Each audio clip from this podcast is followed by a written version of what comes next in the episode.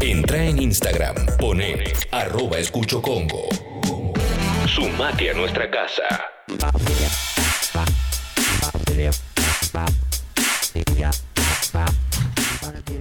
Bueno, 10 y 53, una de las notas que íbamos a hacer, eh, la persona iba a venir al, al estudio y al final arreglamos hacerla por teléfono porque vamos a tratar de reducir eh, la mayor cantidad de contacto posible. Y creo que le voy a preguntar si está bien lo que estamos haciendo también. Eh, esa persona se llama Juan Manuel eh, Carballeda, es biólogo, investigador del CONICET y del Laboratorio Virus Emergentes de la Universidad Nacional de Quilmes, también eh, colabora con El Gato y la Caja, donde se presenta como investigador de CONICET, docente de la UBA, y dice que trabaja con virus unas cosas mil millones de veces más pequeñas, más chicas y más amenazantes que él. Juan Manuel Carballeda en este momento está en línea y te saludo, Juan Manuel, buen día. Acá Clemente Cancela con todo el equipo, gracias por atendernos. No, gracias a ustedes. Este, me parece muy muy adecuada la medida de este, hacer las cosas por teléfono, aunque lamenté no haber ido a- para allá. Bueno, no nos va a faltar oportunidad porque la verdad que yo también tenía ganas de que vengas. Aparte, eh, me- interesa, te leo, te leo y me interesa mucho lo que escribís, así que eh, soy, soy bastante fan de tu trabajo. Pero Ay, Dios, es, es demasiado esto. bueno, te quería preguntar, eh, Juan Manuel, eh, si después de la conferencia que dieron ayer Alberto Fernández junto a, a Rodríguez Larreta y Kisilov, sentís que eh, vamos por un camino correcto. No sé si es bueno el camino, pero por lo menos más o menos hacemos algo correctamente. Sí, sí. eh, yo, yo también sentí eso, me quedé mucho, me quedé muy tranquilo. Este, me gustó que esté que la, la presencia de eh, Larreta y Kicillof, que son lo- los este, gobernadores de las zonas que más alta circulación tienen el virus, están el 70% este, de los casos confirmados son en, en Ciudad de Buenos Aires y provincia de Buenos Aires, y Sí. me parecen medidas muy, muy adecuadas. Este, a- parecen un poco este, apresuradas, uno dice suspender la- las clases con 56 casos, pero lo que estamos aprendiendo en las últimas semanas es que este, si dejamos pasar tiempo las cosas empeoran, como, como vimos este, en primero en Italia y como lo, está, lo que está pasando ahora en España. Claro. Entonces, me, me parecen medidas muy adecuadas porque lo que nos, nos, nos dan es tiempo hasta que el virus empiece a circular este, de manera eh, autóctona en el país. Por hasta ahora los 56 casos son o de viajeros o personas que tuvieron estrecho contacto con viajeros. Entonces no hay, el virus no te lo puedes agarrar en cualquier lado. Y esa diferencia no es nada menor porque cuando, digamos, si se declara la circulación autóctona, ahí el protocolo se dispara ante, por ejemplo, fiebre y di- dificultad para respirar. Claro. Ahora el, el- el protocolo se dispara con fiebre, dificultad para respirar y contacto con alguien que viajó o si viajaste. Claro. Y esa, esa diferencia va, va a generar una presión muy fuerte sobre el sistema de salud y este tiempo que ganamos con estas medidas son, nos sirven para ir fortaleciendo el sistema de diagnóstico y de tratamiento mientras no se, no se declare la circulación autóctona, que ahí es cuando más vamos a tener esta presión fuerte sobre el sistema. Eh, Juan Manuel, tengo una pregunta que tiene que ver con lo que se sabe sí o sí del- de, lo que nos va a suceder. Porque ayer eh, Alberto Fernández decía, bueno, en algún momento ya sabemos que va a haber contagios autóctonos. En algún momento va a pasar eso porque es inevitable y porque hay una curva de crecimiento que te muestra que eso tiene que suceder. ¿Hay alguna otra cosa que tengamos que saber que va a suceder sí o sí? No, no, este, digamos, eso, eso como vos decís, eh, no, hay chance, o sea, en algún momento se escapó o se va a escapar, este, además eh, sabiendo que en muchos casos el virus es, este, no genera síntomas, entonces hay, este, eh, digamos, hay portadores asintomáticos que contagian menos que los sintomáticos porque tosen menos y cuando toses ahí es cuando largas más este ese, ese spray este pero los, los, los no los que no tienen síntomas también contagian. Entonces este seguramente como como decían ayer seguramente va a haber circulación autóctona. Lo, lo, lo, lo indispensable es que sea lo después posible. To- todos los días sin cir- cada día sin circulación autóctona es un día que ganamos para fortalecer el sistema. Y no sé, este, eh, viendo, viendo lo que pasó, este, no sé qué otras cosas van a pasar. Sí que este, va, va, eh, va a haber muchos casos, se van a necesitar respiradores como se están necesitando en, Italia en este momento, pero bueno, justamente eso es lo que se está fortaleciendo y este, bueno, la, población más vulnerable, que son este, los mayores de 65 en primer lugar y mucho más los mayores de 80, son los que más va a haber que proteger y a los que primero hay que aislar de manera más extrema. Eso, eso es lo que sabemos hasta ahora, viendo lo que fue pasando en este, Italia y España. Pero también viendo lo que pasó en Corea del Sur, por ejemplo, esa, es, digamos, la, mejor noticia. Ellos con medidas extremas lograron bajar la, la tasa de contagios y lograron contener la situación. Y eso pocas veces en la historia de la humanidad este, nos vimos ante la capacidad, al menos en algunos casos, o al menos en principio, de frenar una pandemia. Eso nunca había pasado y eso es recontra positivo. Así que, esa es, digamos, tenemos esos dos. Primero, va, a haber una presión muy fuerte sobre el sistema de salud, va a haber circulación autóctona, pero también sabemos que lo este, de hacer las cosas bien, y en principio se están haciendo las cosas bien, este, se va a poder contener la situación.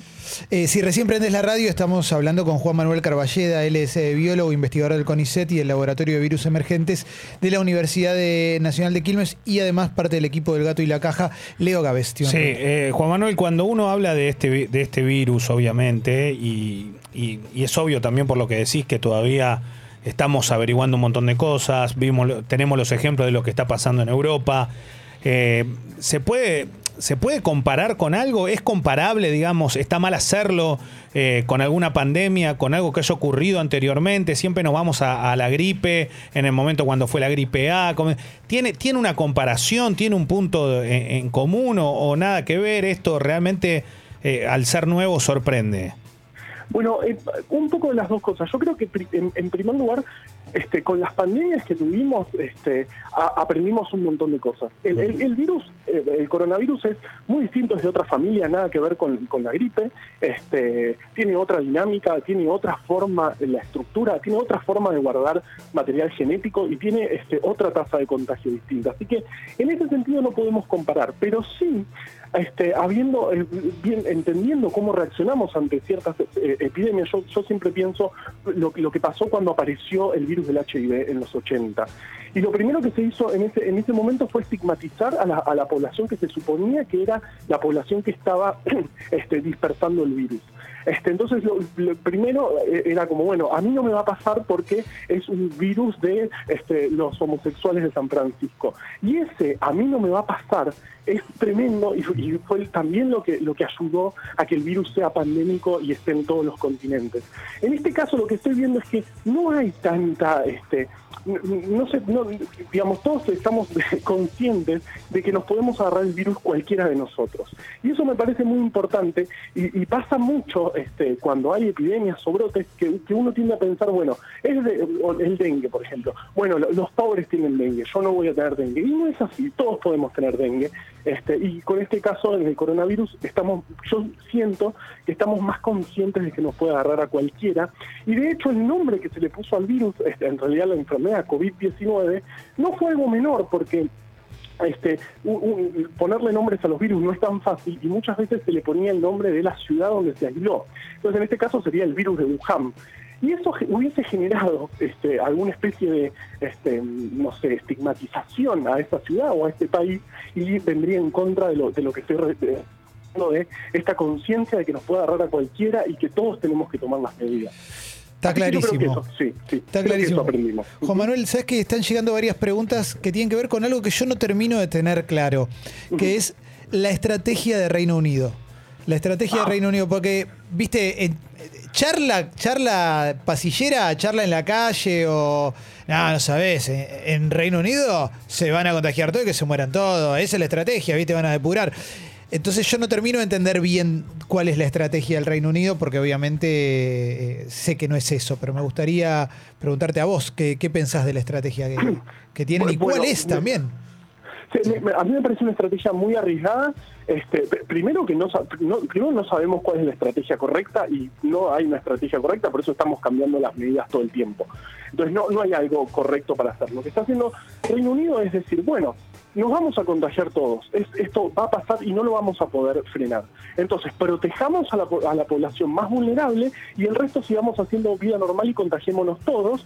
Y cuando haya una inmunidad en, en, la población, que es algo que sucede, digamos, una vez que vos te, te contagiás con, con, un virus, este, generás este, en general respuesta de memoria que te, que te previene contra futuras enfermedades. Bueno, cuando haya inmunidad en la población, este, vamos a empezar a bajar los, los casos y lo que tenemos que hacer ahora es solamente proteger y aislar a la población de riesgo. Me parece muy muy este muy jugado. Ellos lo hacen también porque son una isla y digamos no tienen tanto contacto terrestre.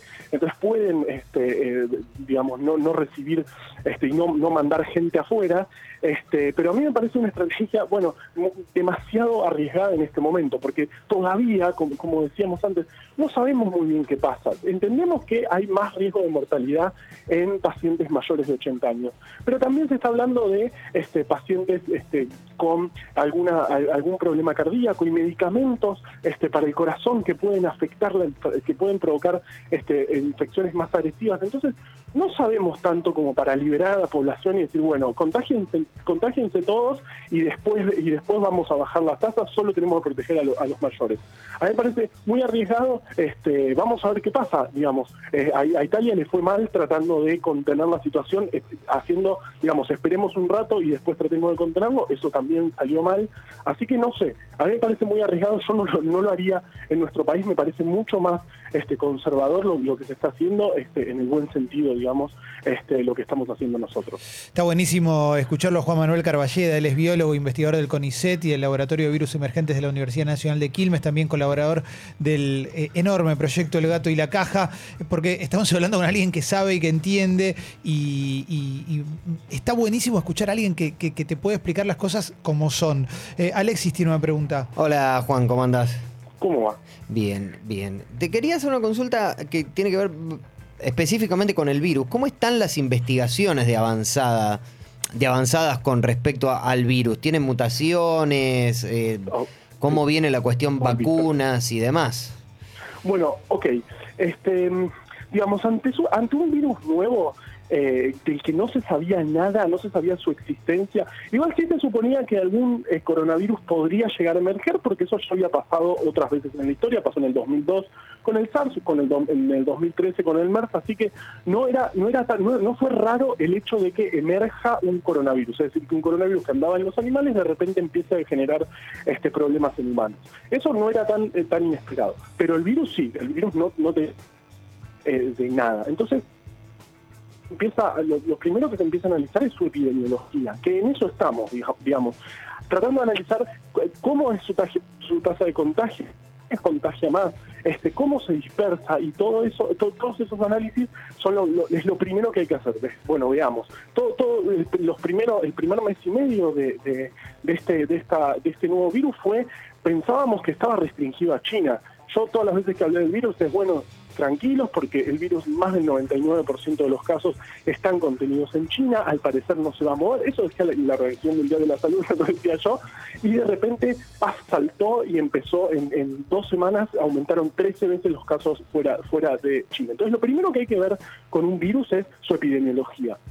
Por otro lado, tenemos análisis de este, su secuencia genética. Hace, hace pocos años tenemos una gran capacidad de generar eh, em, resultados, eh, digamos, de secuenciar genomas este, de manera muy, muy rápida. Por ejemplo, el, genoma humano, el proyecto empezó en los 70 y tuvimos un primer borrador del genoma humano en el 2000 más o menos. O sea, fueron como 30 años. Hoy mi genoma me lo puedo secuenciar en un par de horas.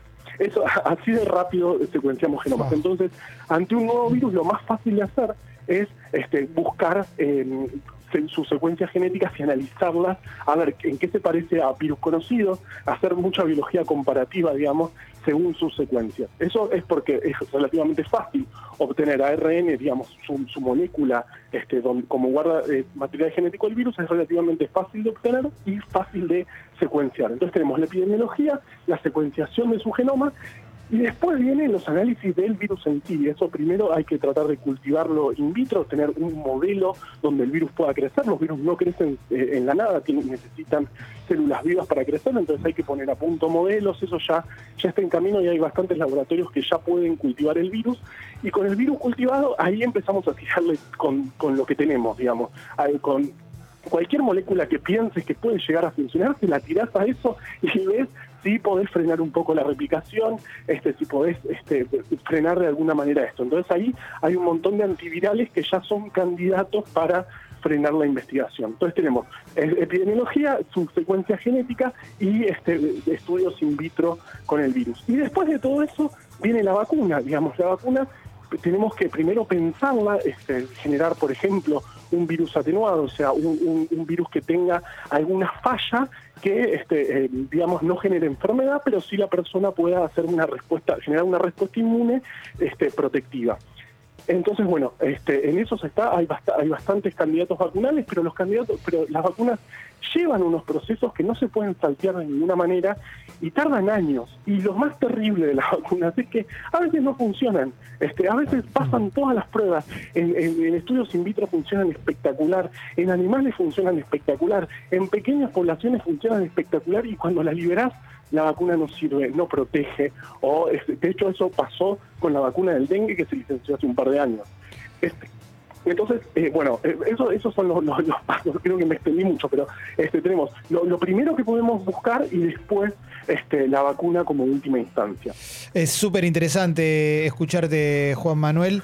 Te voy a hacer una última pregunta eh, que es más, más pop, digamos, pero cuando estudias para trabajar con virus dentro del el arco, dentro del espectro con el que vas a trabajar, ¿en algún momento te preparan para una posibilidad como esta, para que pase algo así? Y, de la mano va, ¿esto es lo más parecido a una película que podemos vivir o podemos vivir situaciones peores?